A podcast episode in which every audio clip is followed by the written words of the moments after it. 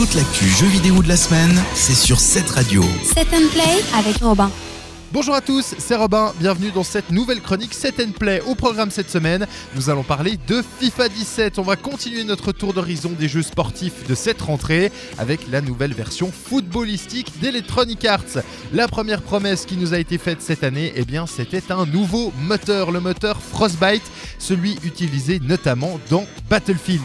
Alors concrètement, qu'est-ce que change ce nouveau moteur? Eh bien, la vue d'ensemble est un petit peu plus réaliste, les joueurs sont mieux modélisés. Également, dans euh, la physique de la balle, elle est plus lourde, mais les tirs sont bien plus réalistes, tout comme les passes ou encore les interceptions.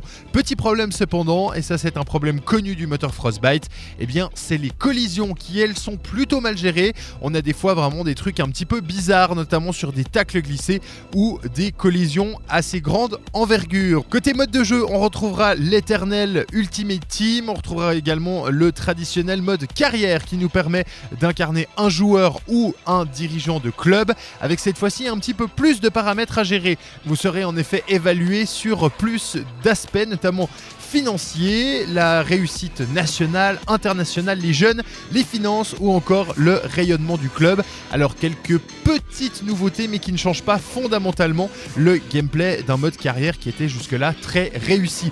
Par contre, grosse nouveauté cette année, le mode aventure, un mode scénarisé où vous allez incarner un personnage créé de toutes pièces pour cette occasion, avec des cutscenes, une petite histoire et puis des choix notamment euh, moraux à faire lors des interviews ou des discussions avec votre entraîneur. Difficile donc de dire ce que ces choix vont influer ou non dans le jeu, mais en tout cas, eh bien c'est un plaisir assez intéressant pour une première incursion dans FIFA que de suivre notre joueur dans un club ensuite après d'être prêté dans un club de deuxième division avant de revenir dans l'élite et de le suivre durant quelques années.